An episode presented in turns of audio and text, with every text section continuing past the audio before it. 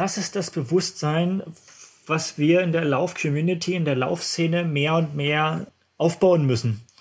Also, mhm. dass es mehr honoriert wird, wenn man eine Einheit abbricht wegen einer Verletzung.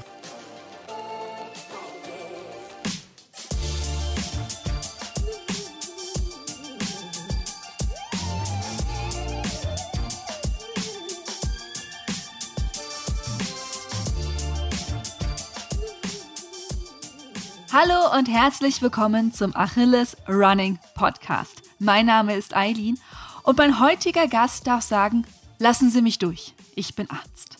Er ist nämlich wirklich Doktor, deutscher Rekordhalter über 50 Kilometer und Verbandsarzt der A-Nationalmannschaft der Leichtathleten. Und ihr denkt jetzt schon so, oi, krasse Nummer. Aber keine Angst, ich hau am Anfang einfach immer gerne die krassen Fakten raus. Also jetzt mal wirklich, mein heutiger Gast ist Dr. Paul Schmidt-Hellinger und er arbeitet in der Sportmedizin in der weltbekannten Charité und erholt sich derzeit zu Hause von einer OP. Also perfekter Zeitpunkt, mal eine ausgiebige Runde mit ihm zu quatschen über ihn selber, wie er so aus Versehen und vor allem ungeplant den 50 Kilometer deutschen Rekord aufgestellt hat und wie man stark aus einer Verletzungspause zurückkommt. Ich wünsche euch viel Spaß bei meinem Gespräch mit Dr. Paul Schmidt-Hellinger. Hallo Paul, schöne Grüße nach Brandenburg. Wie geht's dir? Hallo.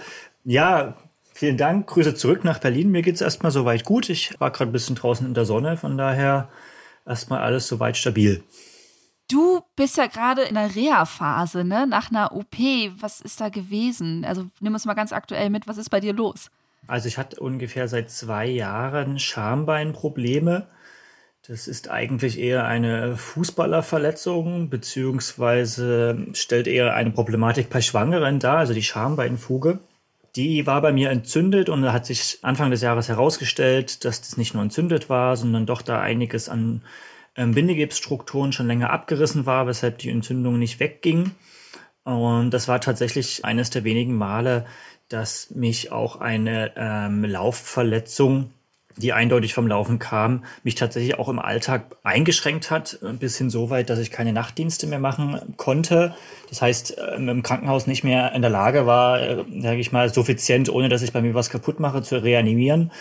Und aus dem Grund ähm, habe ich mich dann trotz aktueller Corona-Krise versucht, eine OP anzuschieben. Obwohl es ja eigentlich jetzt aus Läuferin-Sicht äh, jetzt gerade aktuell genau die richtige Zeit ist, irgendwie verletzt zu sein. Jetzt, jetzt mal so böse gesprochen, oder? Weil jetzt gerade keine Wettkämpfe anstehen und ähm, ja, die ganzen Lauftreffs ja auch nicht stattfinden, ne? Ja, also aus sozusagen für mich jetzt persönlich psychologischer Sicht ist das natürlich, ähm, sage ich mal, alles Schlechte hat sein Gutes und von daher passt das für mich eigentlich ganz gut, dass einfach keine Wettkämpfe sind. Dann würde ich ganz gerne mit dir, wir sind jetzt schon beim aktuellen, ganz an die Anfänge springen. Also wir müssen jetzt nicht einen auf David Copperfield machen und mit deiner Geburt anfangen, aber natürlich interessiert uns immer, wann hast du mit dem Laufen angefangen? Wie kam es dazu? Also eigentlich war ich schon immer sportlich. Das heißt, ich habe in der Grundschule schon lustigerweise, obwohl ich nicht Sprinter geworden bin, ähm, den Weitsprung gewonnen und den Sprint auch dann mal gewonnen. Und war aber eigentlich im Schwimmverein, weil mir das halt sehr viel Spaß gemacht hat. Und dann bin ich erst in der fünften Klasse zur Leichtathletik gekommen. Einfach weil ich schon gemerkt habe, dass ich gut bin, dass ich in Ausdauer gut bin. Also so meine erste, die erste Zeit, an die ich mich erinnern kann, war eigentlich ähm, erstes Halbjahr, fünfte Klasse. Da mussten wir 1000 Meter laufen und da bin ich irgendwie drei Minuten 50 gelaufen, ohne dass ich jetzt im Verein war. Und dann in der zweiten Hälfte der fünften Klasse bin ich dann, ähm, ich komme aus Dresden, das hört man wahrscheinlich auch so ein bisschen vom Akzent. bin ich dann in Leichtathletik in den Dresdner Sportclub, ähm, habe mein erstes Training da absolviert und habe da eigentlich relativ schnell gemerkt, dass ich nicht nur sozusagen in der Schule gut mithalten kann, was jetzt keine sportbetonte Schule war, sondern einfach auch so im Verein.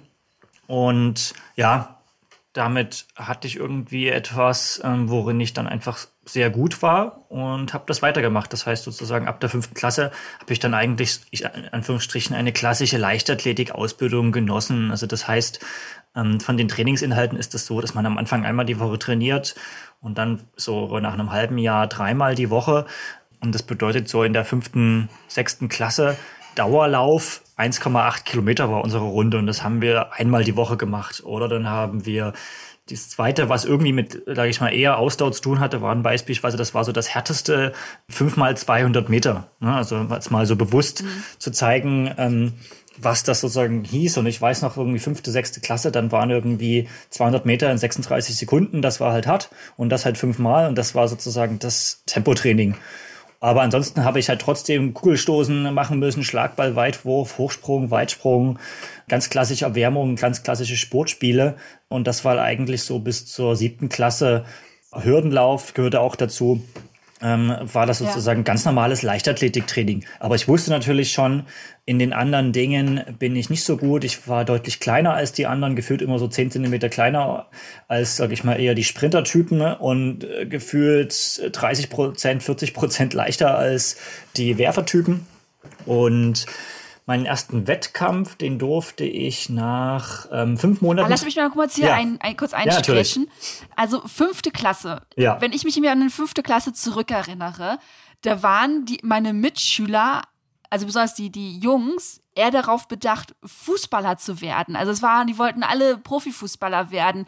War das bei dir gar nicht so? War das wirklich nur so, ja, ich möchte wirklich nur laufen? Oder hast du auch mal gedacht, hey, äh, Fußball beispielsweise mhm. wäre auch ganz cool? Also es ist ja, Leichtathletik hatte ja zumindest in meiner Jugend, in meiner Umkreis jetzt nicht so ein cooles Image. Mhm. Also. Ja, also irgendwie so wie ich mich dran erinnere, war ich einfach motorisch nicht so begabt, irgendwie den Ball gut bei mir zu halten. Und äh, die einzige Möglichkeit, die ich hatte, war irgendwie, äh, wenn man natürlich dann einfach so in der Hofpause oder nach der Schule dann nach ähm, Fußball spielt, habe ich auch mitgemacht. Aber die einzige Möglichkeit für mich war irgendwie die anderen müde zu laufen und selbst da, wenn man dann den Ball kurz vom Tor hatte, war ich nicht so taktisch und motorisch begabt, den dann wirklich auch ins Tor zu bringen. Von daher, und, und wenn man dann auch noch, sage ich mal, deutlich leichter ist und deutlich kleiner als die anderen und, ähm, sage ich mal, so Sportplatz oder sozusagen Pausenhof Fußball ist ja doch ein bisschen rauer, habe ich ja relativ schnell gemerkt, dass ich da nicht so eine große Chance hatte ähm, oder habe. Und ähm, von daher war dann die Motivation gar nicht so groß, Fußballer zu werden. Zumal ich halt auch immer gesehen habe, dass man da einfach umgerannt werden kann und irgendwie eine schlimme Verletzung haben kann, man einfach Schmerzen, weil man einen Tritt ins Schienbein bekommt und da hatte ich auch gar keinen Bock ja. drauf. Und für dich war das, du sagtest gerade, dann bist du zum Leichtathletikverein. War das eine komplett intrinsische Motivation, damals mit, mit dem Leichtathletikverein anzufangen? Oder wurdest du auch von, von außen gefördert, weiß nicht, von Sportlehrern, Eltern, weiß ich nicht wen? Mm, ich war ja sozusagen in der Grundschule schon im Schwimmverein und durfte da mhm. einmal die Woche trainieren oder in die Schwimmhalle, wurde von meinen Eltern in die Schwimmhalle gefahren. Und da haben mir letztendlich Wettkämpfe schon Spaß gemacht. Aber als Schwimmer ist es halt auch so, wenn man da einfach körperlich ähm, ein Spätentwickler ist, gewinnt man da jetzt auch nicht so viele Medaillen. Und ähm, von daher bin ich dann irgendwann aus dem Schwimmtraining raus, also, also mit dem Wechsel zum Gymnasium. Mhm. Und eigentlich habe ich nur so ein halbes Jahr so ein bisschen da zwischen den Seilen gehangen, habe aber gleich gemerkt, dass ich natürlich jetzt bei diesem, sag ich mal, 1000 Meter Lauf in der Schule alle um Längen halt einfach abhänge, ohne dass ich irgendwie trainiere.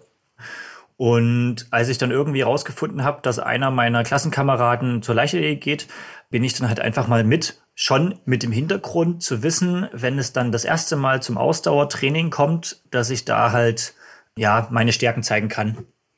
Denn halt vorher war das so in der Grundschule, gab es auch ähm, Sportfeste, aber da wurde halt keine Ausdauer getestet, sondern es gab halt nur Sprint und Weitsprung. Die hatte ich zwar gewonnen in der Grundschule, aber da merkt man halt trotzdem, dass man, dass das dann vielleicht auch auf dem Gymnasium nicht so viel bringt und irgendwie war es schon diese intrinsische Motivation zu zeigen, was ich kann und irgendwie mit dem, was ich am besten kann, auch irgendwo zu gewinnen. Also schon mhm. dieser leistungssportliche Ansatz, der war wirklich intrinsisch bei mir da. Also da haben auch nicht irgendwie meine Eltern zugetan, sondern ich weiß nicht, welches Olympiabuch ich gelesen habe. Ich habe sehr viel gelesen zu der Zeit, Fachbücher, Sachbücher.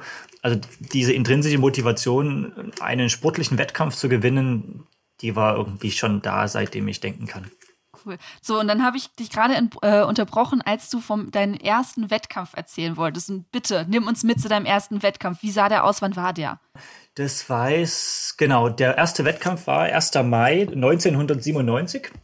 Wie gesagt, mhm. nach, ähm, nach fünf Monaten Training und das war halt für mich natürlich eine relativ lange Zeit, bis man dann irgendwie den ersten Wettkampf machen darf. Und klassischerweise so ein Kinder- und Jugendsportfest in der Leichtathletik läuft so ab, dass man dann halt mehrere Disziplinen macht als Leichtathlet. Das heißt vormittags Hürdenlauf, Sprint, Weitsprung. Das habe ich alles irgendwie gemacht, war da auch minder oder mäßig gut. Und dann war irgendwann nachmittags in der Nachmittagshitze der 1000 Meter Lauf. Den habe ich tatsächlich eine Silbermedaille geholt. Und mhm. diese erste 1000 Meter Lauf, das weiß ich noch wie heute, war 3 Minuten 20, 95 auf 1000 Meter. Das war so meine erste Zeit, meine allererste Medaille in der Leichtathletik. Ja, und da wusste ich, okay, das war jetzt schon, sage ich mal, bezirksweit ziemlich gut von der Zeit. Und ja, das war dann natürlich ein viel größerer Erfolg als jemals irgendwie im Schwimmen, wo ich irgendwie mal Dritter bei der Vereinsmeisterschaft geworden bin. Genau.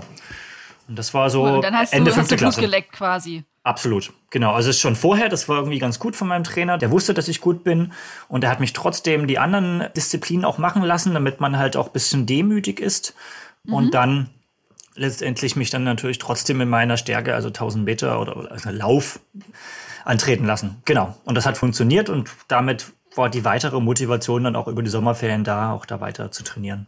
Wie sah denn so dein, dein Training dann als Jugendlicher aus? Also wie viel Zeit hast du in dein Training investiert? Ähm, also letztendlich war das halt dreimal die Woche. Dann ist man sozusagen zum Training gefahren. Das war vielleicht, sage ich mal, so zwei Kilometer von zu Hause entfernt, in einem klassischen, nach einer anderen Schule, zu der ich eigentlich gegangen bin. Und dann hatte man 90 Minuten Training meistens so. Das heißt Erwärmung, das heißt irgendwie 10, 20 Runden in der Turnhalle im Kreis laufen. Dann dynamische Dehnung, und dann die verschiedenen, über die Woche hinweg verschiedenen leichtathletischen Disziplinen. Also dann wurde halt die Hochsprungmotte aufgebaut und dann wurde Hochsprungtechniktraining gemacht. Und wenn man damit fertig war, da wurde wieder alles zusammengebaut und dann ist man rausgegangen, hat noch ein bisschen Weitsprung gemacht und dann die, wie besagten, schon vielleicht einmal die Woche, kann mich immer noch erinnern, fünfmal 200 Meter sozusagen Tempoläufe in Anführungsstrichen. Und für mich persönlich dann das sozusagen i-Tüpfelchen war es, wenn wir wirklich richtig laufen gehen durften. Das heißt, im Wohngebiet eine Runde rennen durften. Und ich weiß halt noch wie heute, diese eine Runde war 1,8 Kilometer. Und ja, da ähm, war das jetzt nicht, wie man so heute sagt, man geht mal joggen, mal entspannt, sondern wenn man da so eine Horde Fünftklässler und Sechstklässler loslaufen lässt, dann ist das natürlich in dem Moment schon Wettkampf. Ne, das war bergig äh, in Sachsen. Und so sah eigentlich die Trainingswoche aus, also dreimal die Woche, 90 Minuten und dann irgendwann halt Wettkämpfe und irgendwann wurde das auch mehr, so dass man dann ab der achten Klasse bin ich dann eigentlich schon, habe ich schon jeden Tag trainiert. Ich durfte nicht jeden Tag zum Training gehen, also nicht fünf Tage die Woche, was ich sehr schade fand. Und habe dann so irgendwann nach zwei, drei Jahren tatsächlich auch selber begonnen, dann einfach meine Lieblingseinheit, also den Dauerlauf in Anführungsstrichen, selber zu machen und dann mal zwei Kilometer, drei und dann halt irgendwann auch mal fünf Kilometer bis man dann irgendwann Richtung 8., 9., 10. Klasse sich spezialisiert hat in Richtung Lauf und das eher, sage ich mal, so ein Lauftraining wurde, wie man das jetzt im Läufertum kennt und weg von dem klassischen Leichtathletik-Gruppentraining. Genau, also das ist so, ich habe relativ wenig Erfahrung. Ich war nie im Leichtathletikverein oder so, aber ich habe ja jetzt mittlerweile schon mit ein paar Leichtathleten gesprochen, die diese klassischen durchgelaufen sind. Irgendwann muss man sich ja entscheiden. Ne? Also irgendwann ist es so, das ist jetzt meine Disziplin und auf die Ja. trainiere ich, oder? Ja. Also wie ging es dann in dir vor, dass du sagst, ey cool, jetzt muss ich jetzt endlich mal diesen blöden Weitsprung nicht mehr machen. Ähm, jetzt kann ich mich voll aufs Laufen konzentrieren. Hm, kann ich mich gar nicht mehr so genau erinnern. Also viele von meinen Mitkollegen waren sozusagen in den ähm, anderen Disziplinen noch so ganz okay und ich war letztendlich richtig schlecht in den anderen Disziplinen irgendwann. und das war einfach nur eine Qual. Und ich glaube, es war dann schon so achte Klasse, wo man dann auch ähm, die, nicht nur 1000 Meter, sondern auch 3000 Meter laufen durfte. Und das ist halt dann schon ein Wettkampf, wo auch der Trainer dann sagt, naja, da sollte man halt nicht vorher noch Hürdenlauf, Sprint und äh, Kugelstoßen gemacht haben. Und ich glaube, es war ungefähr so achte Klasse, dass ich sozusagen nur noch die einzelnen, die Laufdisziplinen gemacht habe. Genau, und das hieß für mich dann zum Beispiel auch, dass ich zusätzlich auch noch donnerstags zum Training durfte, wo in Anführungsstrichen nur die Läufer eine extra Trainingsgruppe hatten. Ich glaube, es war so achte Klasse, aber ganz ehrlich, ich kann mich nicht mehr genau erinnern. Das verschwimmt alles so ein bisschen. Ich meine, das ist jetzt alles schon so auch über äh, 20 Jahre her. Genau. Aber so irgendwie in der Zeit muss das gewesen sein. was hat es dir denn damals gegeben, so als Jugendlicher, so intensiv zu trainieren? Also war es nur dieser Wettkampfgedanke, dass du dich mit dir selber und anderen messen kanntest, oder gab es noch irgendwas anderes, was dich da so gepusht hat, da so weiterzumachen? Also gefühlt in der Schule war ich immer, in der Grundschule war ich sehr gut und dann äh, im Gymnasium hat man dann schon auch gemerkt, dass man jetzt nicht überall irgendwie Einsen schreibt. Und dann war ich in der Schule überall so mittelmäßig. Und irgendwie hat es mich auch nicht so richtig interessiert, weil man ist immer ganz gut durchgekommen.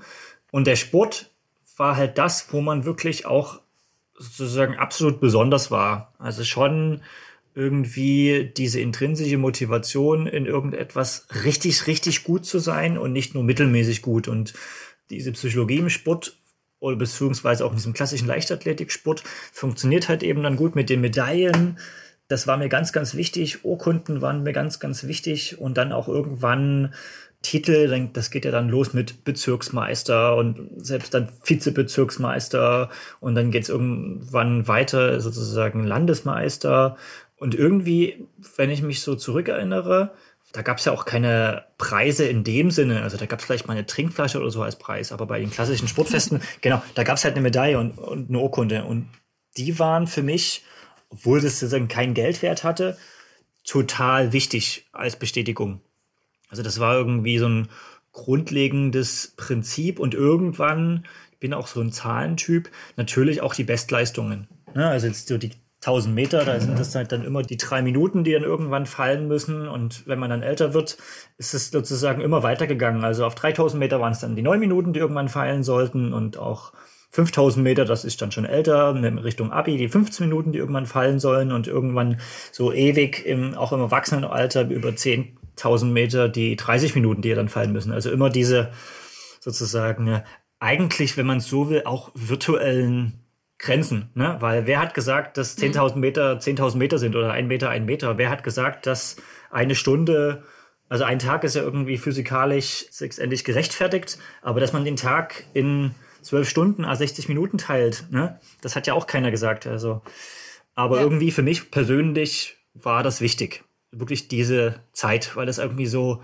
absolut international vergleichbar war. Ich hatte dann irgendwie ein Olympiabuch von 1936 Ne, damals hat man den Marathon-Sieg noch mit zwei Stunden paar 30 geholt. Solche Vergleiche ähm, mit sich historisch, das habe ich dann irgendwie immer angestellt und das ähm, hat mir total die intrinsische Motivation gegeben. Ohne dass ich jetzt irgendwie sehr viel Ruhm von meinen Klassenkameraden beispielsweise dafür bekommen habe. Also ich war ja nicht auf der Sportschule, ich war der Einzige, der jetzt da wirklich viel Leichtathletik gemacht hat. Aber das war mir eigentlich mhm. ziemlich egal, weil letztendlich diese diese Szene, in der ich war, war halt eher die Leichtathletik-Szene und da ging es natürlich um Zeiten. Und dann war man, trotz dass man immer in Anführungsstrichen der Kleinste war, äh, mit, mittlerweile bin ich nicht mehr so klein, hat man dafür Wertschätzung bekommen und das war irgendwie ganz schön.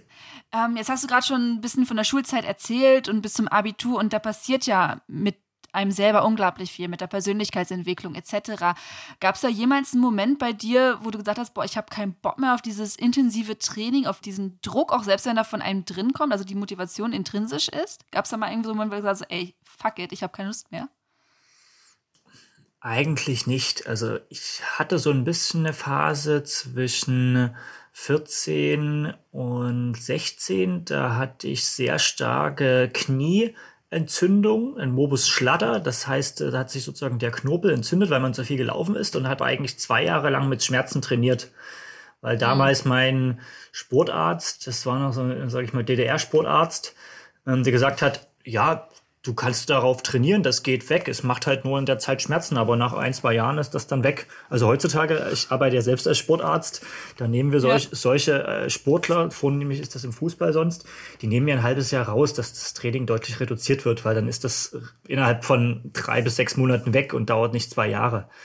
Aber ich glaube, schon da habe ich sozusagen dieses ambivalente Verhältnis entwickelt, dass ich trotz Schmerzen und trotz auch in der Zeit hat man auch keine also sage ich mal, Leistungsentwicklung unbedingt immer die Motivation hatte. Also das stand für mich irgendwie außer Frage. Also die Leichtathletik, das Laufen hatte für mich so einen hohen Stellenwert. Teilweise so, dass mir jetzt die Noten nicht so wichtig waren. Das hat sich dann später Richtung Ende Abi etwas geändert. Aber eigentlich war dann die Motivation immer da und mein Gott, das Lauftraining hat ja nicht so, in Anführungsstrichen, nicht so viel Zeit eingenommen im Verhältnis, als wenn man jetzt, ähm, also wenn man dreimal die Woche 90 Minuten trainieren geht, wo ich sage, da soll mal heute jemand auf seinen Instagram-Account gucken, wie viel Zeit er auf dem Instagram-Account verbringt. Wie viel Zeit das ist, ne? Und wie, wie schnell man in Anführungsstrichen 60 Kilometer weggelaufen ist. Also ein, ein Leichtathlet, der, der 4-0 rennt, hat 60 Wochenkilometer in vier Stunden abgerannt. Ne? Ja. So. Das stimmt. Von daher irgendwie, das gehörte für mich dazu. Also das war damals auch meine Definition und von daher habe ich da eigentlich immer zumindest in der Jugendzeit weitergemacht. Also dieser sozusagen Knick, das kam eigentlich erst später. Das kam eigentlich erst, ich sag mal so, 2007, 2008. Also, Welchen Knick meinst du da jetzt? Das verstehe ich jetzt gar mh, nicht. wo man sagte, man hat es nicht mehr so viel Lust auf Laufen. Hattest du denn mal vor, irgendwie äh, Profiläufer zu werden? Also wenn du sagst, du hast so gute Zeiten gemacht, du hast so viel Anerkennung bekommen, du hast so geile Zeiten abgerissen, hast du irgendwann mal gedacht, oh geil, das mache ich hauptberuflich? Hm, Also bei mir war der Knackpunkt war 2004. Da habe ich Abi gemacht und ich ähm, hatte eigentlich vor, ich hatte Kunstleistungskurs und wollte dann sozusagen zur Bundeswehr und da in die Sportfördergruppe. Und da in der Zeit letztendlich meine Mappik fertig machen für ein Designstudium. Und dann hatte ich zehn Tage vor den deutschen Meisterschaften, beziehungsweise auch kurz vor der Einberufung, hatte ich eine Blinddarmentzündung mit entsprechender Operation und konnte nicht eingezogen werden. Und eigentlich hätte ich dann sozusagen meinen Grundwehrdienst äh, schön im Sommer abgehalten. Ich hatte auch sozusagen da nie jetzt die Abneigung gegen die Bundeswehr und habe das eher so als, ja, dann machen wir mal im Sommer drei Monate Biwak und dann darf ich halt trainieren. Und hatte sozusagen mir diese klassische Laufbahn gesehen. Also ich wusste selbst, dass meine Leistungen jetzt nie ausgereicht haben, irgendwie um gleich als Profi mit Preisgeldern Geld zu verdienen. Also das, das stand außer Frage. Aber so dieser Knackpunkt war 2004, kurz nach dem Abi. Dann hatte ich das sozusagen, konnte ich nicht antreten. Wusste auch, okay, ich kann jetzt nicht einfach eine Mappe daherzaubern und mein Designstudium beginnen. Und habe mich dann für ein Medizinstudium beworben in meiner Heimatstadt und habe das erstaunlicherweise, also mein Abi war nicht das allerbeste, habe das erstaunlicherweise aber sofort bekommen und wusste eigentlich damit, dass sozusagen beruflich und auch ähm, finanziell ähm, das Medizinstudium die viel größere Absicherung ist als jetzt die Profiläuferkarriere, wo ich sozusagen nicht von meinem in Anführungsstrichen internationalen Talent wirklich überzeugt war. Ähm, Ja. und da habe ich dann eigentlich schon gesagt, okay, ich mache halt laufend weiter so auf ähm, sozusagen dem Niveau, wie mir das Spaß macht, aber nicht mit dem Ziel damit sozusagen mein Hauptverdienst zu schaffen. Da muss ich aber noch mal kurz rein. Und zwar, das habe ich mir nämlich auch gerade notiert. Ich mache mir ab und zu Notizen, wenn ich mit Leuten rede. Du sagtest nämlich die ganze Zeit, du bist mittelmäßig in der Schule und dann plötzlich Medizin und hast das Kunst-LK und wolltest Design studieren. Also wie passt das alles zusammen? Das sind ja so, also Kunst-LK und Design verstehe ich okay, aber dann plötzlich Medizin. Wo kam plötzlich so dieses alles her?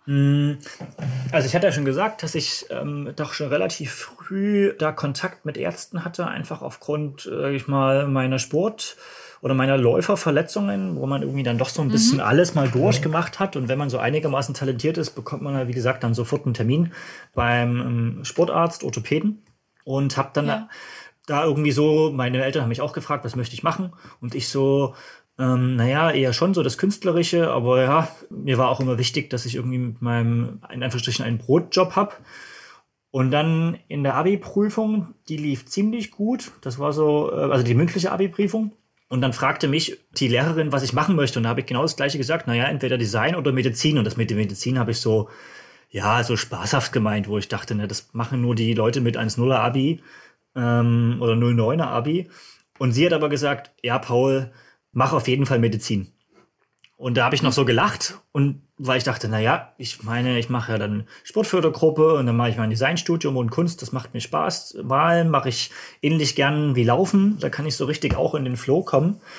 Ähm, und dann lief das nicht mit der Sportfördergruppe und dann war es, wie gesagt, bin ich gerade noch so mit meinem Abischnitt reingekommen in die mündlichen Auswahlgespräche damals und konnte halt die Professoren überzeugen, dass die mich nehmen und hatte dann auf einmal meinen Studienplatz und hätte mich halt nie eingeschätzt, genau, dass ich das halt schaffe, überhaupt da reinzukommen, geschweige denn da weiter durchzukommen. Habe mir dann auch so gesagt, na ja, in Schnitt braucht man da sechs Jahre, ich werde dann vielleicht so acht, neun Jahre brauchen, wenn ich so ein bisschen nebenher trainieren möchte. Und dann hat sich irgendwie doch gezeigt, dass ich so ein bisschen fotografisches Gedächtnis habe und so meine naturwissenschaftlichen Kenntnisse ganz praktisch sind und ähm, bin dann doch halt in Regelstudienzeit da ähm, durchgekommen durch das Studium und musste sogar noch weniger BAföG zurückzahlen, weil ich zu den besten 30 Prozent gehört habe am Ende. Also irgendwie ist es schon so, dass ich mich meistens erstmal niedriger einschätze als das, was ich dann wirklich schaffen kann. Aber so ein bisschen auch aus Schutz wahrscheinlich. Kommen wir nochmal auf die Studienzeit zu sprechen. Und zwar, also ich hatte während meiner Studienzeit, ich habe nicht Medizin studiert, ich habe Design studiert, lustigerweise. Hätte ich auch ähm, gern, wie ähm, gesagt.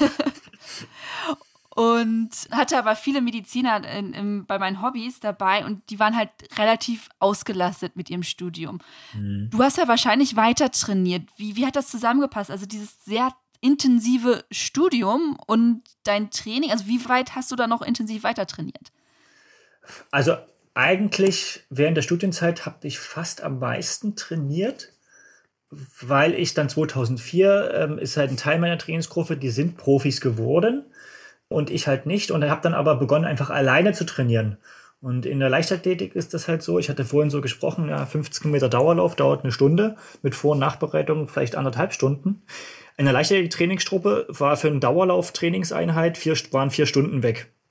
Und ich habe halt ab 2004 wirklich begonnen, ähm, größtenteils alleine zu trainieren und habe dann einfach begonnen, das, was ich sozusagen schon immer machen wollte, nämlich zweimal am Tag trainieren, morgens und abends. Und habe einfach begonnen, 6.30 Uhr aufzustehen, 7 bis 9 Uhr zu trainieren, die erste Vorlesung halt nicht mitzumachen und erst zur zweiten Vorlesung zu gehen und dann schön nachmittags wieder zu trainieren.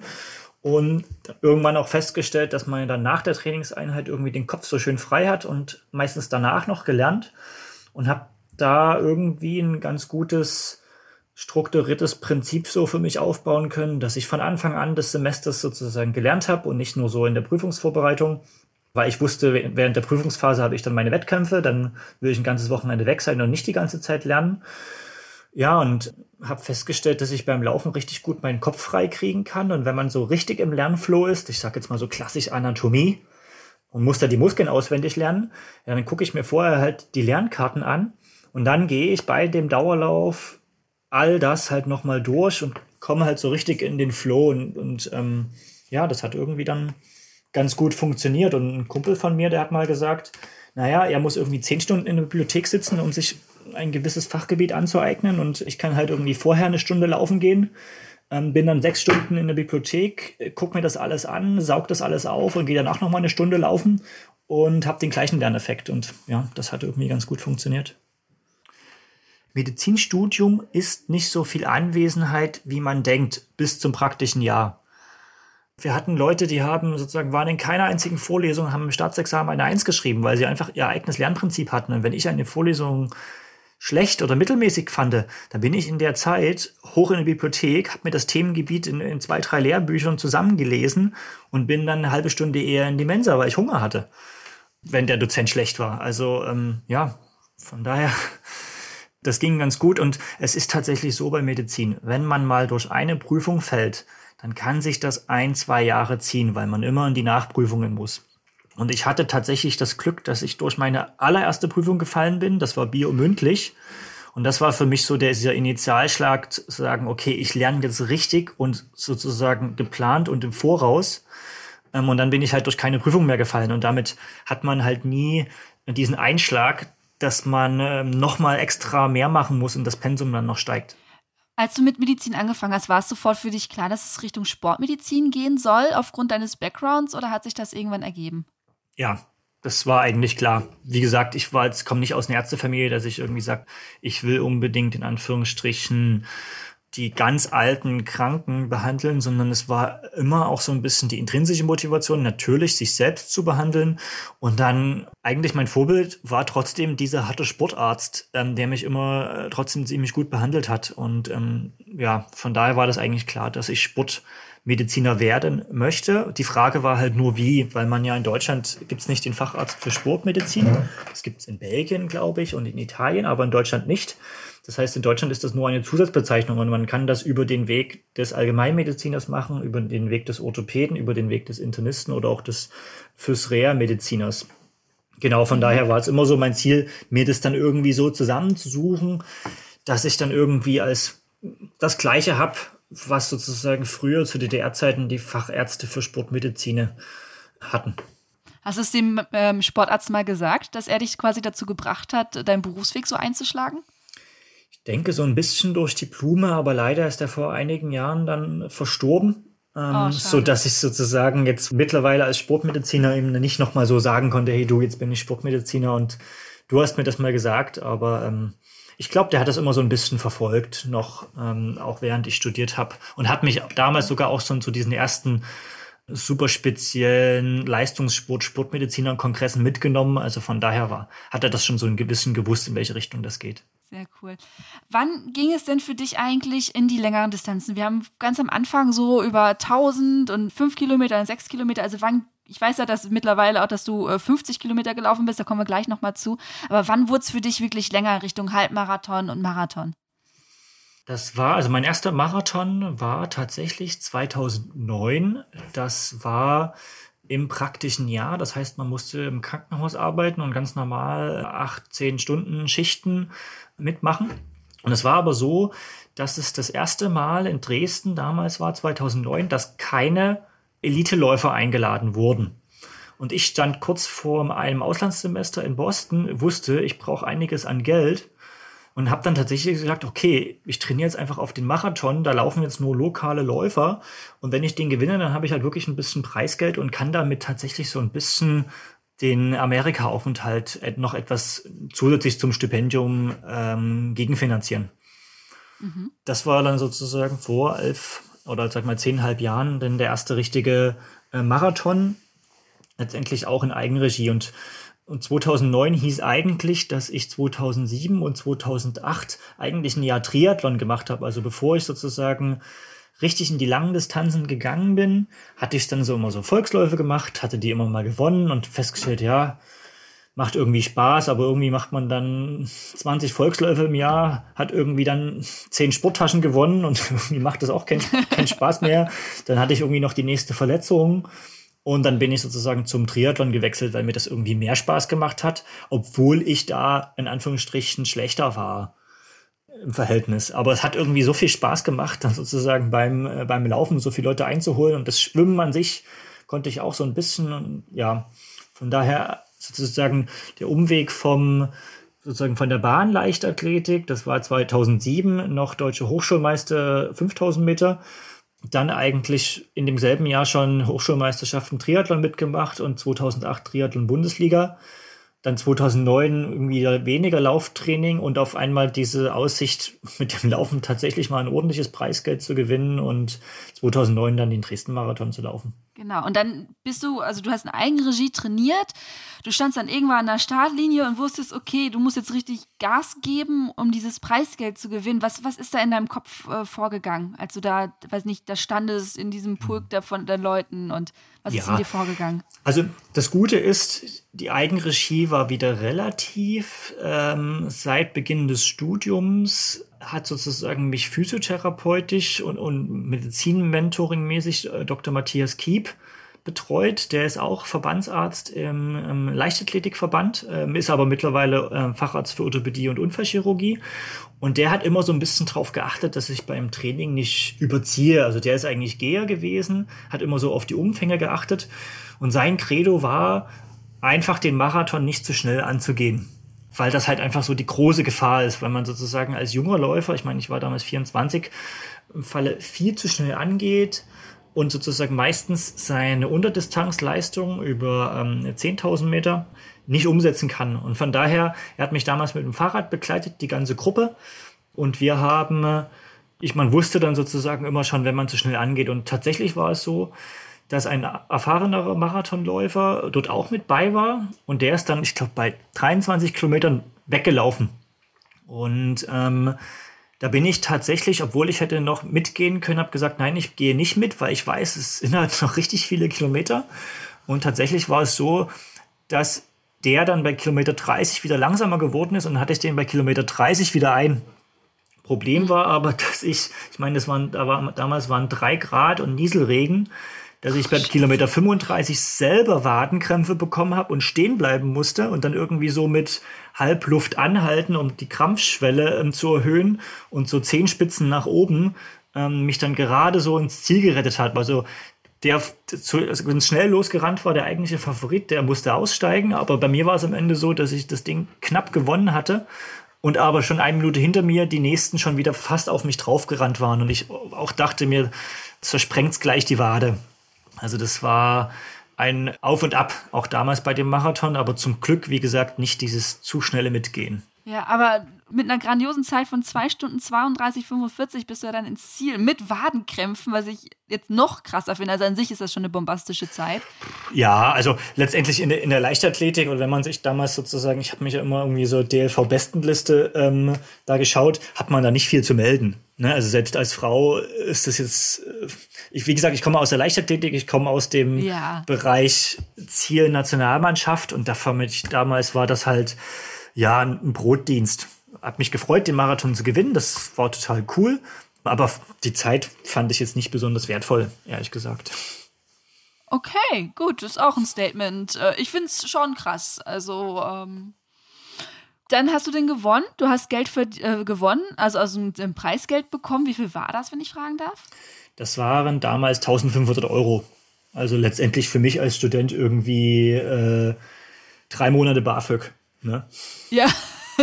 ich weiß, heutzutage ist das dann so, ja, okay, ist nettes Geld, aber als Student ist das so, oh Gott, so viele Nudeln mit Tomatensauce, die ich davon kaufen kann. Ja, oder ich habe das immer in Dönern gerechnet, ne? Und damals hat der Döner der günstigste 1,50 gekostet, also waren das 1000 Döner, ne? Und dann bist du nach Boston gegangen und Boston ist natürlich für Läufer und Läuferinnen auch nochmal eine ganz besondere Stadt. Ähm, wie, wie hast du da dann dein Lauftraining fortgeführt? Ganz normal oder hat das nochmal einen extra Boost gegeben? Mm, also das Schöne eigentlich da war, also was, was schade war, ich bin sozusagen, das war ein Stipendium ähm, für die Harvard Medical School. Aber man darf dann nicht mehr mit den College-Athleten trainieren, weil ja sozusagen Harvard Medical School University ist und sozusagen schon ähm, Postgrad sozusagen. Ähm, also wie in, letztendlich für andere im Masterbereich. Das heißt, ich musste mich da im Verein anschließen und ich habe mich damals New Balance Boston angeschlossen. Und ähm, das Tolle war eigentlich, in Deutschland mit den Zeiten, mit denen man so gelaufen ist, also irgendwie knapp unter 31 Minuten, da gab es damals ja einen mäßigen Ausrüster, ähm, eine mäßige Ausrüsterunterstützung mit so zwei Paar Schuhen im Jahr und ein paar Klamotten oder drei Paar Schuhen. Und dort war es so, ich war irgendwie das zum ersten Mal beim Training, habe meine Bestzeiten gesagt und habe irgendwie sofort eine Ausrüstung mit drei Schuhen und allem bekommen, obwohl ich gesagt habe, hey, ich bin nur zwei Monate da. Und dann habe ich tatsächlich mit den ähm, Jungs und Mädels von New Balance Boston trainiert und das hat halt richtig viel Spaß gemacht. Was hat dir denn da so viel Spaß gemacht? Also war es einfach, dass du mehr Anerkennung bekommen hast und mehr gefördert wurde oder war es einfach auch so, ey, es ist Boston, es ist Harvard, es ist nochmal, die haben ja in den USA auch nochmal einen ganz anderen Blick auf Sport. Also das ist ja hier viel mehr wenn du jetzt nicht gerade Fußball spielst, einfach wirklich ein Hobby und da wird es ja nochmal ganz anders mhm. gefördert. Also das war bei mir im, im Wintersemester und ähm, da war halt gerade Hallensaison und für mich war eigentlich das Tolle einfach das Training, also diese Cheering-Kultur beim Training, das kannte ich in der Leichtathletik in Deutschland jetzt mit dem Verein nicht so, nicht so extrem. Und das war halt super beim Training. Und dann war es tatsächlich so, dass da ähm, ich einen Hallenwettkampf mitgemacht habe, Meilenlauf, also eigentlich nicht so meins. Ich kann sozusagen, ne, war ja Marathonläufer mittlerweile, bin da 1608 irgendwas in der äh, Meter in der Halle gelaufen. Und sonst, wenn man jetzt, sage ich mal, in Deutschland beim Hallensportfest mitmacht, dann gibt es einen 1500 Meter Lauf. Selbst bei Landesmeisterschaften nehmen da noch acht, neun Leute teil. Und dort war gerade Valentine's in White am 14. Ähm, Februar 2010. Da war ich mit meiner Bestleistung so ungefähr vier Minuten auf 1500 Meter, bin ich da in den achten von zwölf Läufen reingekommen mit jeweils zwölf Teilnehmern und bin dann irgendwie natürlich meine Meilenbestzeit gelaufen, aber bin am Ende irgendwie so 70. von 140 Teilnehmern auf letztendlich 10 oder 12 Läufe ähm, geworden. Und das war für mich halt so krass. Also so, also ich war dann wirklich wieder einer unter vielen, aber das war eigentlich nicht irgendwie so, früher hätte man gesagt, hey, man ist nur Mittelfeld. Und dort war halt viel mehr dieses Gemeinschaftsgefühl, dass man irgendwie Leichtathlet ist und das wurde viel mehr gelebt und ähm, das fand ich eigentlich so besonders da, ähm, dass sozusagen der Wettkampf selbst wieder mehr zum Event wurde, als jetzt sozusagen das Gewinnen des Einzelnen. Genau. Und irgendwie, das war das. Ich meine, wie gesagt, ich war insgesamt dann nur viereinhalb Monate. Ähm, das war aber so das Hauptding, was ich da mitgenommen habe. Okay, und dann bist du halt irgendwann zurück nach Deutschland gekommen. Du hast weiter trainiert. Ich würde ganz gerne einen kleinen Zeitsprung machen. Und zwar zu 2016. Ja. Da bist du ja 50 Kilometer gelaufen und hältst noch aktuell den deutschen Rekord. Wie kam es dazu, 50 Kilometer zu laufen? Also es ist ja auch, ne, also man hat ja so Marathon und mhm, warum 50 mhm. Kilometer? Also. Ja, also das war so mein, mein bestes Jahr auch noch bis jetzt. Das war eigentlich 2015. Ich habe das dann irgendwie bei dann sozusagen ganz normal Assistenzarztausbildung begonnen, habe das für mich so etabliert, dass ich halt morgens zur Arbeit laufe und nachmittags halt eine richtige Einheit mache oder auch umgedreht vor der Arbeit eine richtige Einheit und habe dann sozusagen in 2015 meine Bestzeiten nochmal deutlich verbessert. Ähm, beim Halbmarathon knapp unter 65 Minuten, habe endlich, habe es endlich geschafft, 10 Kilometer oder 10.000 Meter unter 30 Minuten zu laufen und auch im Marathon letztendlich von dieser 2009, 2032 dann auf eine 2019 in 2015. Hatte dann für 2016 tatsächlich auch einen Sponsoring-Vertrag und nochmal wieder einen richtigen Verein. Und da haben wir so Ende 2015 so gescherzt, äh, weil letztendlich die Ultraläufer-Szene kam so ein bisschen auf. Und da haben wir so gesagt, na hey, die geben so viel auf sozusagen ihre 50 Kilometer Zeiten und dabei ist das irgendwie das, was wir in einem Long Run machen. Und da haben wir noch so sozusagen in der Gruppe so gescherzt, naja, in der Frühjahrsvorbereitung machen wir dann einfach in der Marathonvorbereitung irgendwie da mal so einen 50 Kilometer Lauf mit. Und ich war nun damals schon in Berlin und dann waren im März die 50 Kilometer Meisterschaften. Und ähm, ich wusste auch davon und wusste aber auch, dass die irgendwie auf Asphalt im, am Olympiagelände, im Olympi also um das Olympiastadion mit ganz vielen 90-Grad-Kurven passieren sollten und fand das eigentlich total doof und habe da nicht weiter drüber nachgedacht.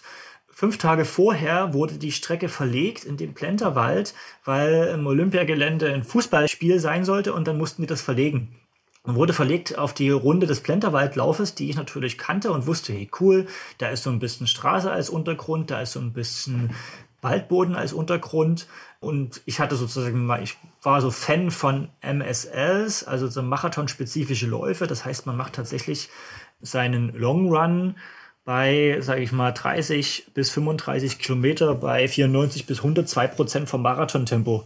Das heißt, ich habe halt damals schon 32 Kilometer Dauerlauf in 320 gemacht. So dass ich halt wusste, ja, so ein Lauf alleine ist halt immer schon ziemlich hart. Dann kann ich mich halt einfach zu dieser deutschen Meisterschaft anmelden. Der Untergrund passt mir, so dass ich mir nicht die Haxen kaputt mache. Und dann kann ich ja einfach davon mal mit das Tempo anrennen und gucken, wie viel Kilometer ich da an dem Tag ich dann mache.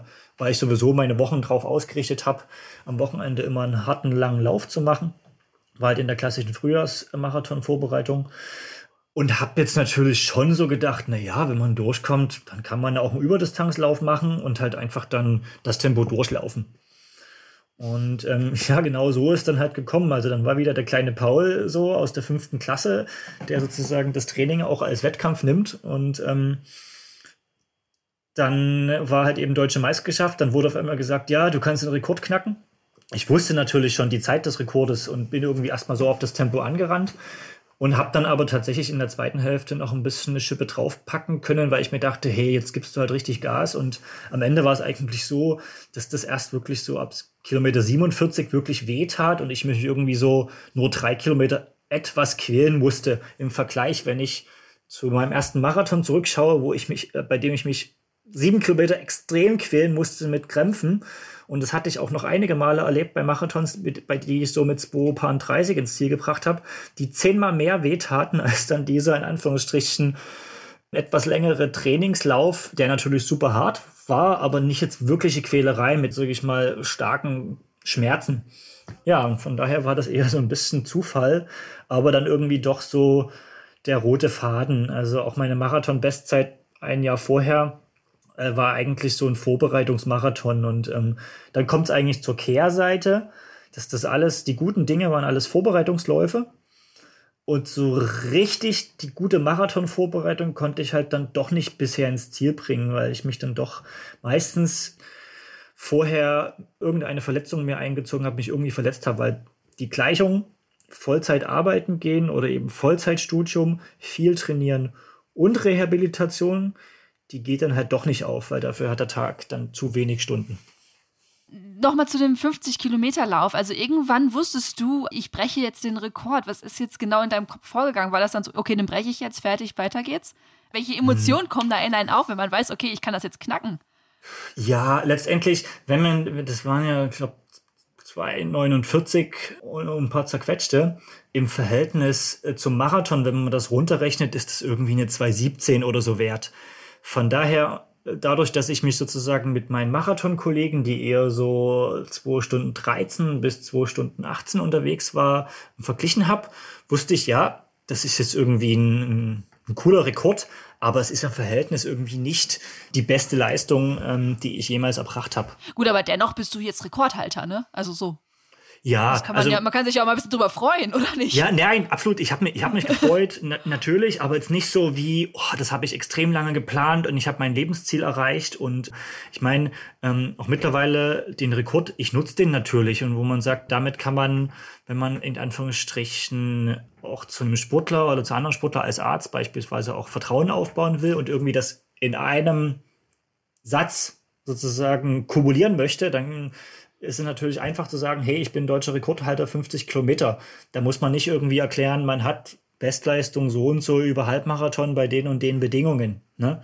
Also das mhm. heißt, okay.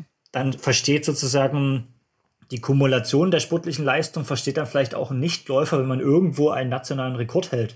Aber im Verhältnis ist dieser Rekord halt, wie gesagt, 2 Stunden 17 wert. Und wenn wir dann mal auf die deutsche ähm, Jahresbestenliste schauen, ist man da halt irgendwo in der Top 10. Jedes Jahr. Gut, aber genau das ist ja genau das, was du gerade sagtest. Du machst das ja neben deinem Job, neben deinem Sozialleben, dass du noch trainierst und die deutschen Bestenlisten werden von Leuten meistens angeführt, äh, die das Vollzeit machen, also den Sportbereich. Ja, also das ja, ist ja aber ähm, letztendlich am, am Ende zählt die Zeit. Ähm, also von daher, okay. und es gibt halt nicht die Unterscheidung im, im Laufsport wie im Radsport, dass man jetzt irgendwie Lizenzfahrer ist, so und so viel und so und so viel. Von daher vergleiche ich mich natürlich doch so mit ja, genetisch meinesgleichen ungefähr. Mhm, okay, fair enough. Ja, ich finde find das trotzdem. Also, also ich würde irgendwie keine Bedingungen schaffen. Und ähm, auf der anderen Seite, ich kriege natürlich von meinen Läuferkollegen, die man als Arzt mittlerweile zum Großteil kennt, halt eben, weil man Ratschläge gibt oder wenn man sie in der Nationalmannschaft betreut, entsprechend auch den Respekt. Und das ist irgendwie auch der Grund, weshalb ähm, man da sozusagen sich auch gut aufgehoben fühlt in der Gruppe und ich denke auch einiges zurückgeben kann. Aber es ist nicht so, dass ich jetzt sage, hey, meine Leistung ist irgendwie mehr wert, weil ähm, ich muss dann nebenbei noch arbeiten. Ja, so ist es halt. Deswegen konnte ich halt weniger trainieren. Also ähm, wenn ich halt besser sein will, muss ich halt mehr darin investieren. Aber ich würde deswegen jetzt meine reine Leistung, meine reine körperliche Leistung nicht höher anstellen als jemand, der einfach schneller ist. 2016. Du hast ja diesen Rekord geholt und ähm, ich habe äh, bei Wikipedia, super Quelle, ich weiß, äh, gelesen, danach warst du erstmal verletzt. War das aufgrund des Laufes oder was ist damals passiert? Also ich habe mich beim, ich bin sogar noch eine Woche danach, bin ich noch einen 10 Kilometer Lauf gerannt, weil ich ja wie gesagt eigentlich so in der Marathonvorbereitung war und ich mhm. hatte es auch echt wenig Muskelkater nach dem 50 Kilometer Lauf. Und tatsächlich habe ich mir einen kleinen Sehnenriss geholt, weil ich 400 Meter Tempoläufe gemacht habe an einem sozusagen späten Märzmorgen. Es war kalt. Ich habe mich zu wenig erwärmt. Ich wollte irgendwie pünktlich bei der Arbeit sein, aber vorher noch meine Einheit durchziehen und habe mir da einen kleinen Einriss in der Patellasehne geholt und daraus hat sich dann wirklich eine chronische Patellasehnenentzündung entwickelt und letztendlich Natürlich kann man auch sagen, hey, irgendwie akute Sehneneinriss zwei Wochen nach einem harten Lauf, bei dem man noch, noch eine Woche danach einen 10 Kilometer Lauf gemacht hat, da war einfach die kumulative Belastung zu hoch. Also ich denke, es hat natürlich was mit der Gesamtbelastung zu tun. Aber letztendlich war es sozusagen, in der Medizin sagen wir dann immer, ähm, acute on chronic. Das heißt, wir haben eine Vorbelastung, die Gesamtbelastung ist zu hoch und dann machen wir einen definitiven Fehler. Das heißt, damals war der Fehler, mit zu wenig Erwärmung einer zu kalten Tageszeit eine zu harte Einheit zu machen. Und ja, das war eine Verletzung, die mich halt auch ein Jahr gekostet hat insgesamt. also du warst da verletzt und sagst jetzt gerade ein Jahr und du bist ein sehr ehrgeiziger Mensch, ein sehr ambitionierter Mensch. Wie gehst du da persönlich mit um, wenn du verletzt bist? Du bist ein bisschen, ich sage jetzt mal mit meinen Worten, ein bisschen selber schuld, ähm, wo du es hättest besser wissen können. Ähm, wie gehst du damit um, persönlich, innerlich? Bist du dann wütend, traurig? Bist du dann eher so, ja, ist jetzt so? Also das Erste bei mir ist eigentlich so, ich gestehe mir die Schuld ein, dass ich die sozusagen Verletzung bekommen habe, weil ich natürlich mein fachliches Ich genau weiß, was ich dann wieder falsch gemacht habe. Ne? Weil man insgesamt überzogen hat, man hat zu hoch gepokert und sich zu wenig Ruhe gegönnt zwischen den harten Einheiten. Das Gute ist aber immer, wenn ich dann irgendwann feststelle, hey, ich bin verletzt, ich kann jetzt nicht mehr so viel trainieren, dann habe ich ja noch die anderen Standbeine, was sozusagen das nicht sportliche Sozialleben ist und was das berufliche ist. Und dann kann ich halt da voll Gas geben. Das heißt, wenn sozusagen der Sport dann wegfällt, ähm, dann sind wieder die beiden anderen Säulen, also sozusagen, wie gesagt, nicht sportliches Sozialleben und Beruf, die, ähm, an denen ich weiter arbeiten kann. Von daher hält sich das dann meistens ähm, die Waage in Anführungsstrichen mit den schlechten Gefühlen. Du sagtest gerade, ähm, du hast quasi diese drei Säulen. Du hast den Sport, du hast die nicht sportliche Sozialleben und du hast den Beruf. Aber wenn so eine ganze Säule wegkippt, also hast du nicht auch Angst um, um Formverlust, um ähm, ja, dass deine ganze Ausdauer, deine ganze Muskelmasse zurückgeht, also diese ganzen Ängste. Nee, nein, also ich war ja zwischendurch, habe ich ja mal Triathlon gemacht und von daher letztendlich habe ich meine Rolle zu Hause, kann ins Schwimmbad gehen, kann Aquajoggen machen und damit geht die Ausdauer meistens erstmal nicht weg und auch dieses Gefühl, nicht trainiert zu haben. Also es ist ja nicht so, dass ich jetzt irgendwie häufig in Anführungsstrichen Herzmuskelentzündung hatte und gar nichts, gar nichts machen durfte. Also das heißt, ein absolutes Belastungsverbot hatte.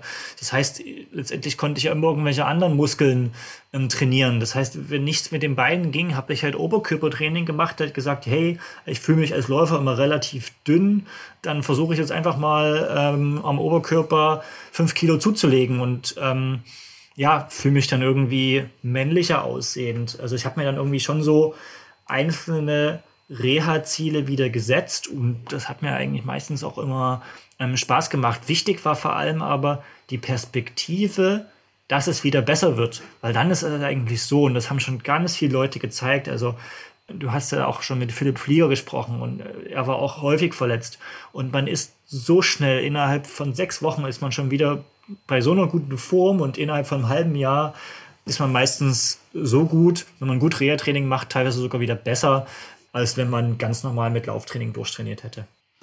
Du betreust ja, also einerseits deine Patienten, aber du betreust ja auch Athleten. Was sind denn so die häufigsten Verletzungen, die dir irgendwie untergekommen sind in deiner medizinischen Karriere? Also beim Anfängerbereich ist das tatsächlich ganz häufig der Schinsplint, also die Knochenhautentzündung im ähm, Schienbeinknochen. Das ist ganz, mhm. ganz häufig. Und dadurch, dass ich nun natürlich in der Spezialambulanz arbeite, ich muss aber nochmal sagen, ich bin zwar Sportmediziner, aber kein Orthopäde. Von daher, das häufigste, was ich jetzt aktuell tatsächlich noch angetroffen habe, sind Ermüdungsbrüche. Ähm, von den Sachen, die halt dann sozusagen länger ähm, Probleme gemacht haben. Und da bin ich aber natürlich auch so ein bisschen in meiner Blase, weil ich kriege natürlich die, die einen Ermüdungsbruch als Verletzung haben, auch immer mit, weil ich das von der internistischen und ernährungsmedizinischen Seite mit wieder mit betrachten darf in der Hochschulambulanz Sportmedizin. Ähm, von daher ähm, ist es tatsächlich, wenn ich mich auf eins beziehen soll, dann ist, sind es die Ermüdungsbrüche, die ich beim Laufen jetzt als häufigste, sage ich mal, schwerwiegende Verletzungen gesehen habe. Ja. Und wenn du mit den Leuten redest, ähm, das würde mich jetzt super interessieren. Ist das dann meistens eher, dass die Verletzungen entstanden sind, wirklich aus Unwissenheit oder aus Ignoranz? Also ich kenne ganz viele, die wirklich über ihre Schmerzen hinauslaufen, weil sie sagen, ja, wird schon gehen, wird schon weitermachen, wird schon irgendwie passen. Also beim Ermüdungsbruch, also es gibt sozusagen auch so langsame Entwicklungen, aber häufig kommt er auch mit so einem starken Schmerzereignis, dass man dann nicht mehr so gut Lauftraining machen kann. Von daher ist es bei vielen leider eine Kombination aus zu viel Training und zu viel, sage ich mal, temporären Kaloriendefizit. Also zu viele sozusagen Stunden im Jahr ähm, mehr im Kaloriendefizit gewesen. Und da muss man sagen, das ist vielen gar nicht so bewusst. Und das ist dann eine Verletzung, die dann relativ akut kommt. Ähm, und dann muss ich sagen, beim Ermüdungsbruch macht es dann auch, sage ich mal, die ein, zwei Einheiten, die, dann sozusagen noch mit höchsten Schmerzen drauf trainiert werden. Dann ist halt wirklich Bruch ist Bruch.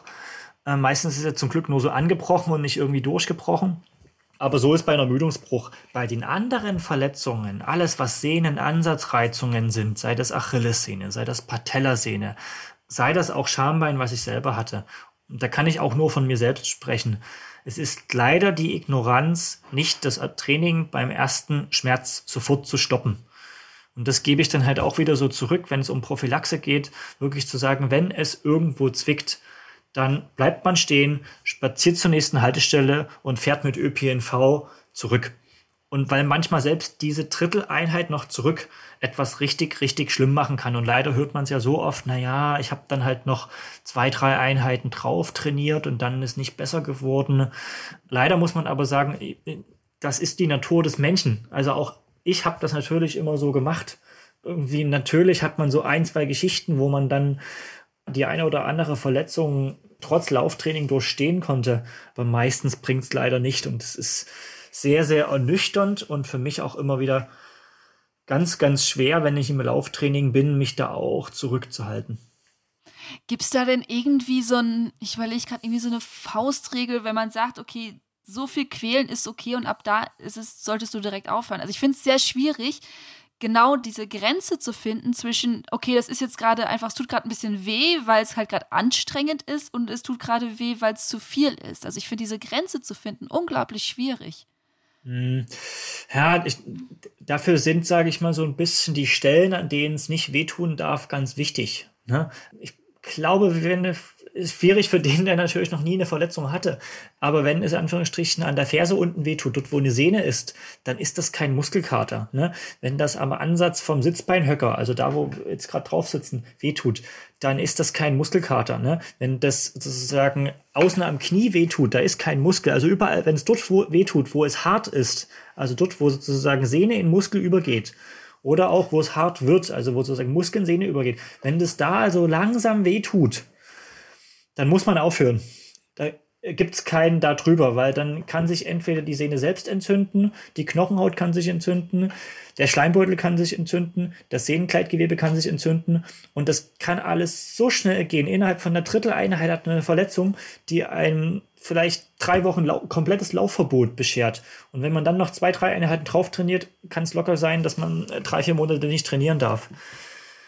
Ja, und ähm, letztendlich jeder akut stechende Schmerz im Muskel selbst kann natürlich auch ein kleiner Muskelfaserriss sein und ähm, oder selbst ein Krampf, den man bekommt, auch der kann ja dann, wenn man da weiterläuft, zum Muskelfaserriss werden. Und letztendlich es geht nicht um in Anführungsstrichen, ne, es geht nicht ums Monatsgehalt, ne, wo ich sage, ja, ich bin damals sozusagen bei meinem ersten Marathon. Ich wusste, es kann mir jederzeit die Wade zerfetzen, weil ich habe da extreme Krämpfe drin. Und da bin ich letztendlich wirklich äh, um den Lohn gerannt. Ähm, aber selbst da ist es das nicht unbedingt ähm, wert, wenn man das, sage ich mal, langfristig sieht, wenn das, da was passiert wäre. Und ähm, also es gibt kaum Situationen im Volkssport, dass es so überlebenswichtig ist, also ich sage jetzt mal systemrelevant, dass man diese Einheit oder diesen Wettkampf jetzt noch beendet. Absolut wahr. Aber es, ich stimme dir da rational komplett zu. Aber ich merke es halt manchmal selber. Ich bin jetzt gerade wieder verletzt, habe jetzt seit einer Woche konnte ich jetzt nicht mehr laufen. Ich konnte teilweise noch nicht mehr, mehr gehen, weil ich halt auch übertrieben habe. Und ich finde es dann halt manchmal doch schwer, diesen Verstand versus Läuferherz, nenne ich es ganz gerne, da irgendwie die richtige Balance zu finden. Ja, rational hast du vollkommen recht. Genau das ist das Bewusstsein, was wir in der Lauf-Community, in der Laufszene mehr und mehr aufbauen müssen. Also mhm. A, dass es mehr honoriert wird, wenn man eine Einheit abbricht wegen einer Verletzung. Und ich meine, das ist die Aufgabe auch von uns Sportärzten. Wir sind dann das Kontrollorgan, das sagt, nein, auf keinen Fall. Und da ist es auch ganz wichtig, dass halt, oder ist es natürlich super von Vorteil, wenn man selber Läufer ist, weil man kann sagen, hey du, ja, emotional kann ich das absolut verstehen, aber du darfst, darfst, darfst jetzt nicht da drauf trainieren. Und ähm, da gehören die Physiotherapeuten mit rein. Wie gesagt, die Ärzte ganz, ganz wichtig, aber auch das soziale Umfeld, was im Falle einen wirklich festbindet zu Hause, dass man halt nicht das nächste Lauftraining macht. mit Gaffertape auf die Couch festkleben oder sowas. Sozusagen, also das ist wirklich, und es ist ganz, ganz schwer, weil wenn ein Läufer verletzt ist oder eine Läuferin verletzt ist, Laufen ist halt auch das Einfachste. Also es ist ja natürlich, natürlich kann man sozusagen mit dieses Belastungs, die Belastung der Muskulatur, die kann man mit Aquajoggen generieren, aber wie nervig ist denn halt Aquajoggen? Ne? Oder auch ja. Rolle fahren auf dem Fahrrad, das, das tut am Po weh. Das ist alles nicht so in Anführungsstrichen geil wie das Laufen und braucht viel mehr Vorbereitung, als halt einfach jetzt draußen ähm, aktuell kurz eine Runde laufen zu gehen.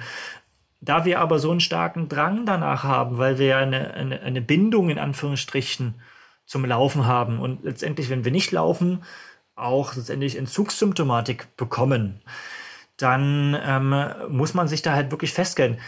Wenn man dann halt wirklich laufen geht, sozusagen in dem Wissen, dass jetzt vielleicht der Knochen bricht, ne, dann ist man halt leider schon so ein bisschen in der Sucht drin. Ne?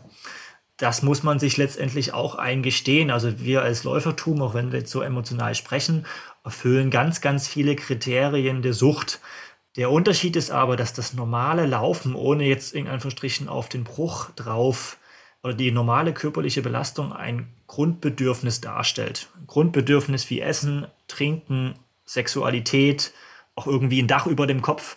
Und in Anführungsstrichen, wir sehen das jetzt, soziale Kontakte, wenn uns die weggenommen werden, wenn uns die Wohnung weggenommen wird, in Anführungsstrichen, dann kriegen wir auch Umzugssymptomatik und versuchen vielleicht mit Biegen und Brechen und selbst wenn es verboten ist, irgendwie das zu umgehen. Ne? Das Wichtige ist aber, es dann natürlich nicht zu machen. Ne? Von daher sozusagen, jetzt sind wir schon in dieses Thema auch ähm, sozusagen Bindung beziehungsweise Laufbindung beziehungsweise Laufsucht hineinbekommen. Das unterscheidet so ein bisschen die klassische Sucht in Anführungsstrichen von der Sportsucht, Laufsucht. Also ich sage mal so aus psychiatrischer Sicht, ich sage jetzt mal so aus Hobbypsychiater, also als Sportmediziner brauche ich ein bisschen psychiatrisches Wissen. Eine klassische Sucht setzt letztendlich eine Zwangshandlung voraus. Und eine Zwangshandlung setzt voraus, dass der, der die Zwangshandlung durchführt, weiß, dass die Handlung selbst etwas Schlechtes ist. Das heißt, der Raucher, der jetzt aktuell eine Zigarette raucht, ähm, obwohl er weiß, das ist eindeutig schlecht für den Körper und es trotzdem macht, dann ist es letztendlich eine Zwangshandlung und dann erfüllt es auch noch ein Kriterium der Sucht. Also wenn sozusagen die Handlung an sich sozusagen grundsätzlich etwas Schlechtes darstellt. Und ähm, das ist halt bei der körperlichen Betätigung nicht unbedingt gegeben. Wow ich finde, das ist fast äh, ein Thema nochmal für, für einen eigenen Podcast auf jeden Fall. So Sport als Sucht, Laufen als Sucht und ähm, wie man da vielleicht auch wieder ein bisschen aus diesem Hamsterrad des Laufens vielleicht ausbrechen kann, eben um Verletzungen ähm, vorzubeugen. Weil das ist ja das, was wir eigentlich alle wollen. Wir wollen ja uns nicht verletzen. Wir wollen ja wissen, das ist die Grenze und äh, bis hierhin und nicht weiter. Und jetzt braucht mein Körper gerade eine Pause, weil der Körper eigentlich ja sehr schlau ist und uns relativ ja. frühig Signale gibt, die wir nur wieder lernen müssen zu lesen und zu verstehen und ähm, zu akzeptieren vor allem auch. Ja, also wäre auf jeden Fall mal sinnvoll und das wäre dann tatsächlich auch was und das ist letztendlich das, was ich als Sportmediziner auch machen muss. Ich habe als Sportmediziner eine Lotsenfunktion und das wäre beispielsweise etwas, wo ich mir sportpsychiatrische bzw. sportpsychologischen Beistand holen würde und da nochmal jemand aus dem Bereich der Psychiatrie und Psychologie noch mit hinzuziehen würde, letztendlich als weiteren Gesprächspartner. Ne? Weil wenn wir so einen Fall in der Sportmedizin haben, dann geben wir das auch weiter an die entsprechenden absoluten Fachkompetenzen, also letztendlich beispielsweise ein Facharzt für Psychiatrie. Okay, so, wir hatten jetzt ganz, ganz viel Input von dir. Ich hätte tatsächlich jetzt zum Abschluss vielleicht noch mal so ein paar Sätze von dir, am besten so, so eine Message an alle Läufer und Läuferinnen draußen, dass sie eben nicht gar nicht zu dem Punkt kommen, dass sie in eine Reha müssen oder dass sie sich erholen müssen. Gibt es da irgendwie so ein finale Message von dir, die du da uns jetzt geben kannst? Also was sich einfach herausgestellt hat und was so ein bisschen der Unterschied trotzdem auch ist zwischen dem Läufer, der Läuferin, die leichtathletisch grundausgebildet ist und jemand, der einfach so ins Laufen schlittert. Was Verletzungen angeht, hat die größte Prophylaxewirkung eine ordentliche Erwärmung. Das heißt, nicht so schnell loszulaufen, tonisierende Übungen, dass man letztendlich mit einer guten Laufhaltung läuft Es ist ganz, ganz wichtig, dass man den Laufumfang nicht zu schnell steigert. Das heißt wirklich nur 10 Prozent pro Woche. Das heißt, wer aktuell vielleicht 10 Kilometer pro Woche läuft, sollte halt nicht übernächste Woche bei 30 Kilometern sein, sondern übernächste Woche erst ähm, bei 12 Kilometern. Und dann, was sich auch mehr und mehr zeigt, ist es tatsächlich das Krafttraining, dieses nervige Stabi-Training zu Hause, äh, was man vielleicht aber ganz gut auch mit Yoga ähm, kombinieren kann. Das bringt tatsächlich dass man ähm, weniger Verletzungen bekommt. Also da zeigen sich so viele Reviews, also, also sozusagen medizinische Zusammenfassungen von medizinischen ähm, Arbeiten, die zeigen, dass wirklich ein ähm, Krafttraining und eine sozusagen ordentliche Erwärmung Verletzungen verhindern kann. Ähm, das ist auch viel aus dem Fußball, aber das ist eigentlich so das Wichtigste. Also jetzt, wir haben jetzt alle mehr Zeit, Ne? Wir müssen nicht zum Office hetzen, weil wir haben Homeoffice, sondern können halt wirklich unsere Runde geplant draußen laufen und an einem Ort hin und zurück und können uns halt vorher ordentlich erwärmen und dann vielleicht auch noch zu Hause die eine oder andere Krafteinheit mit einbauen. Paul, ich danke dir vielmals. Ich wünsche dir gute Besserung für dich, also dass bei dir jetzt alles äh, so schön verheilt, dass du demnächst wieder äh, loslaufen kannst. Ja, danke. Und äh, ja, ich bedanke mich einfach und äh, sag mal bis bald. Ja, bis bald. Alles klar. Ciao. Tschüss. Das war das Gespräch mit Dr. Paul Schmidt-Hellinger. Ich packe wie jede Woche seinen Instagram-Kanal in die Show Notes. Ich möchte mich einmal wirklich ganz herzlich bei euch bedanken für die ganzen tollen Rückmeldungen, die wir zu unserem Podcast bekommen. Wir stecken wirklich viel Herzblut hinein und freuen uns ungemein, wenn es bei euch so gut ankommt und wenn ihr wirklich was daraus ziehen könnt. Also herzlichen Dank. Und auch noch ein dickes, fettes Dankeschön für eure ganzen Themenvorschläge. Wir schauen uns die gerne mal alle an und wir gucken, wie wir die in nächster Zeit so umsetzen können. Haltet die gute Energie weiter oben. Ich freue mich schon mit euch, für euch auf den nächsten Podcast in der nächsten Woche. Ich bin Eileen. Bleibt gesund und keep on running. Ciao!